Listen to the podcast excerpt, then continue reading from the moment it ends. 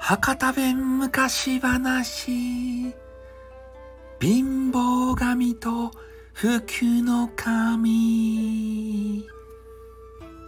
はいね、えー、昔々ですね、えー、ある村に、えー、なんかようわからんけどね。もうめちゃめちゃ貧乏なね青年がおったとですたい。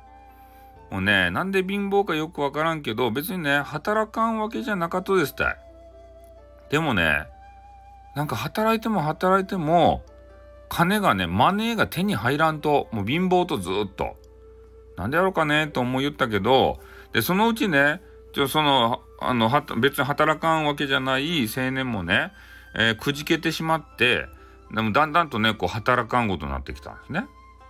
うん、それで村の人たちがそれを見かねてねこのねこの青年がこう働かんとは嫁さんがおらんけんばいと。いうことで、もう昔やけんね、あの世話人がいっぱいおったとですたい。ね、この娘はどけんねって言って、もう強引にその青年にね、嫁さんば世話したと。よかですね。昔はよかですね。ね。うん。まあそんな形でね、世話したんですけど、その嫁さんがですね、もうめちゃめちゃ気が利くんすよ。これが。ね、もう家の掃除から、それであのご飯の準備あとね、えー、畑仕事とかなんかこう畑耕したりとかねもういろんなことをしてさらにこの薪を割ったりとかね、えー、そういう作業を全部ねもうシャカシャカシャカシャカこなすわけですたいね。うん。である時に、えー、畑に出かけていってね、えー、2人でこう畑をガッツンガッツンね、えー、なんかこう耕しよったわけですよ。で、その時に、その、ちょっと怠け癖がついたあのメンズがですね、ー、もうちょっとね、きつかけん、ちょっと休憩ばしようやって言うたら、その女子がですね、いやそげん疲れとらんですばいって。もう私もっと高安県、あの、休んどってよかですばい。もうなんなら、あの、家に帰っとってよかですばいってこう言ったんですよ。ね。そう言うたけれども、女子ばね、一人でこう働かせるわけにはいかんやないですか。しぶしぶですね、その青年も一緒にこう働きよったとですね。で、そんなこんなでずっと時がこう流れていくわけですけれども、ね、まあそのね、働き者の女子のおかげで、えー、だいぶですね、ちょっと暮らしぶりが良くなってきて、えー、めちゃめちゃ汚かったあのゴミ屋敷もですね、えー、働き者の掃除好きの、えその女子のおかげで、えすごく綺麗なね、えー、お家になったわけですよ。ね。えー、それで、まあ、とりあえずね、あのその女子にも楽をしてもらおうと思って、あの、ルンバばね、買うてきて、で、ルンバでワンワンワンワンって言ってね、掃除ばね、させることしたと。で、さらにね、あの、家が綺麗になりました。それで、えー、とある夜にですね、えー、食事場しよったとですたい。ね、食事場しよったら、えー、なんか知らんけどね、誰かこう、泣き声が聞こえてくるんですね。なんやなんやって。ね、この家誰かおるとやって。ポルターガイストやとか言って2人で言ったんですよ。それで、なんかあの屋根裏の方からあの聞こえてきよったけん、あちょっとあの見てくる場合って言って、あのロフトのね、あの階段も準備して、こう登って上ば見に行ったとですたい、その青年が。そしたら、なんか小汚いね、あのお、じさん、おじいさんがこうおるわけですよ、そこに。怖って思って。青年が怖って言って。あんた誰ですなって。なんでこの家におるとですなって言ったんですよ。そしたら、ああ、見つかってしもうたねって言ってからね。うん、その汚らしい、えー、なんかおじいさんみたいなね、あのすすだらけのおじいさんみたいな人が屋根裏部屋で、真っ暗なところで、ね、おるわけですよ。なんか泣きおるわけですね。ああんた、あんた、あんた誰、誰ですな？なんでそ、そこで泣き落とすな？ってこう言ったら。ね。あの、私はですね、もうこの家にもう、えー、代々、えー、あの、住んどる、あの、貧乏神ですたいと。ね、言うわけですよ。ね、私がおるけん、あんたは金持ちになれんとですわい？ってこう言って、えー、そげなこと？って。あんたがおるけん、あの、暮らしぶりがようならんとって言ってから。ね、嫁さん嫁さんなんか上に変なあの貧乏神がおる場合って言ってから。マジで？貧乏神見たか見たかって言ってから。ね、交代して、あの、貧乏神ばね、その嫁さんが見に行ったんですよ。ああ、これが貧乏神ねって、初めて見た、こげな、おじさんみたいな格好しとうとねって、コスプレねとか言ってから、ね、見に行って。それで、あの、貧乏神もですね、ちょっと楽しくなってきちゃって、なんかあんたたち面白かねって、ね、ちょっと下に降りてもよかやろかって言ってからね。で、下に降りて、えー、その泣いてるわけをですね、あの、聞かせ出したんですよ。で、その青年もですね、ちょっと貧乏神がかわいそうになったけん、まあ、これはちょっと飲みなっせって言って、あの、ジャパニーズリカーばね、日本酒ば出して、えー、ね、ちょっと飲ませ出したんですよ。そしたら、めちゃめちゃね、口がまみるようになって、ね、あの、泣きよったわけは、こうこうこうですたいと。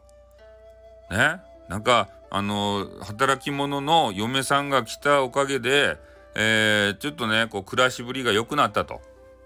で、しかも、こう、ルンバ、ルンバまで買って、家がね、めちゃめちゃ綺麗になったと。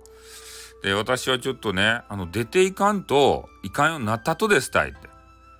ね、で、交代要員として、福の神っていう、ね、イケメンが来るとですたいと、こう言うわけですよ。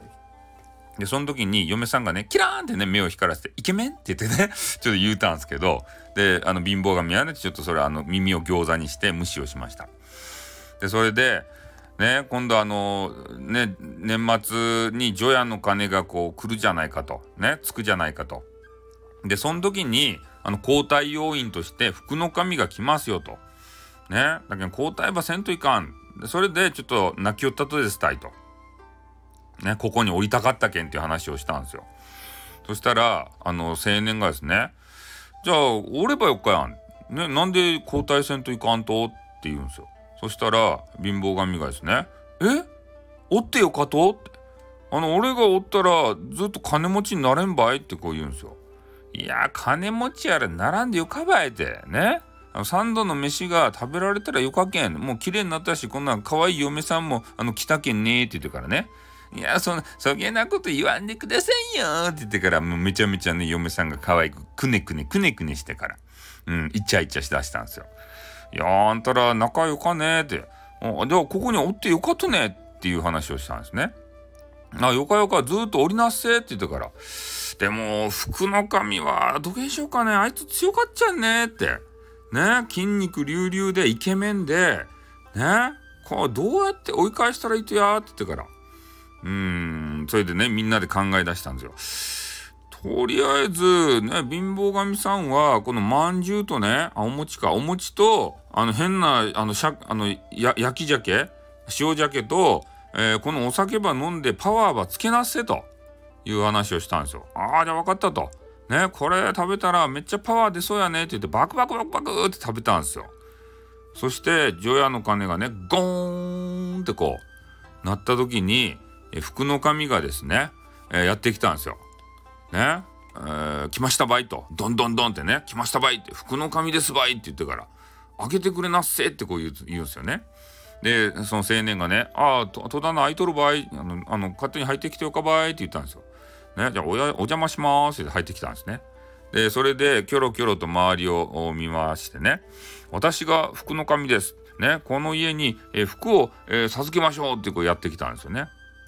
そしたら、あの、目の前にね、あの貧乏神があのね、えー、目線に入ってきて「お前何場所おるとや？なんで出て行っとらんとや」ってこう言うんですよ。ねそれ貧乏神が「出ていくわけなかろうもんここの家の人がおってよかって言いよるもん」って言ったんですよね。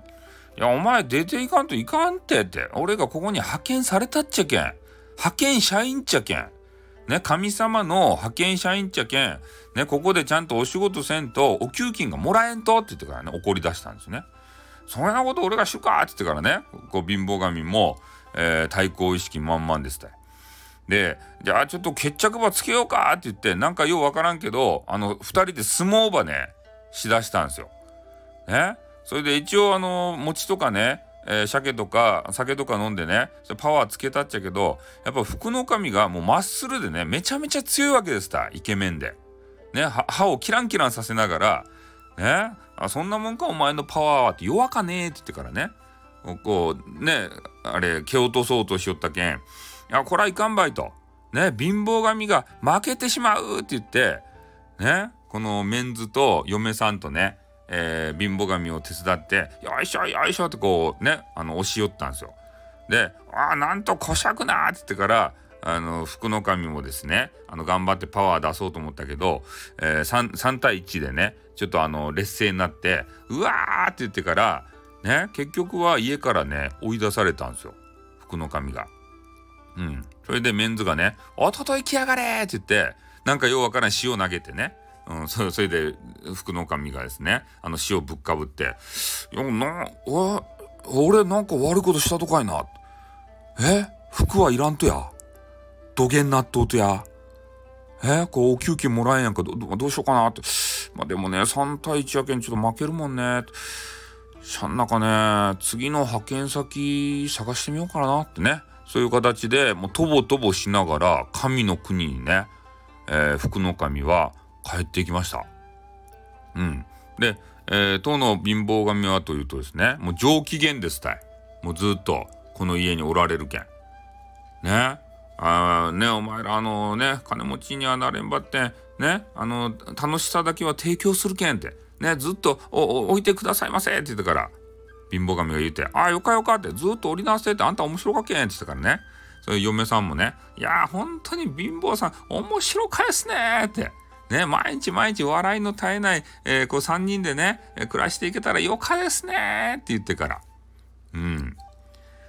で、えー、貧乏神とメンズと、まあ、嫁さんとで、えー、3人ですね、えー、金持ちにはなれんかったけれども、まあ、食べるものには困らんぐらいね、えー、の生活ができると笑顔が絶えないそんな生活が、えー、ずっと続いていったというお話でございます。おしまい。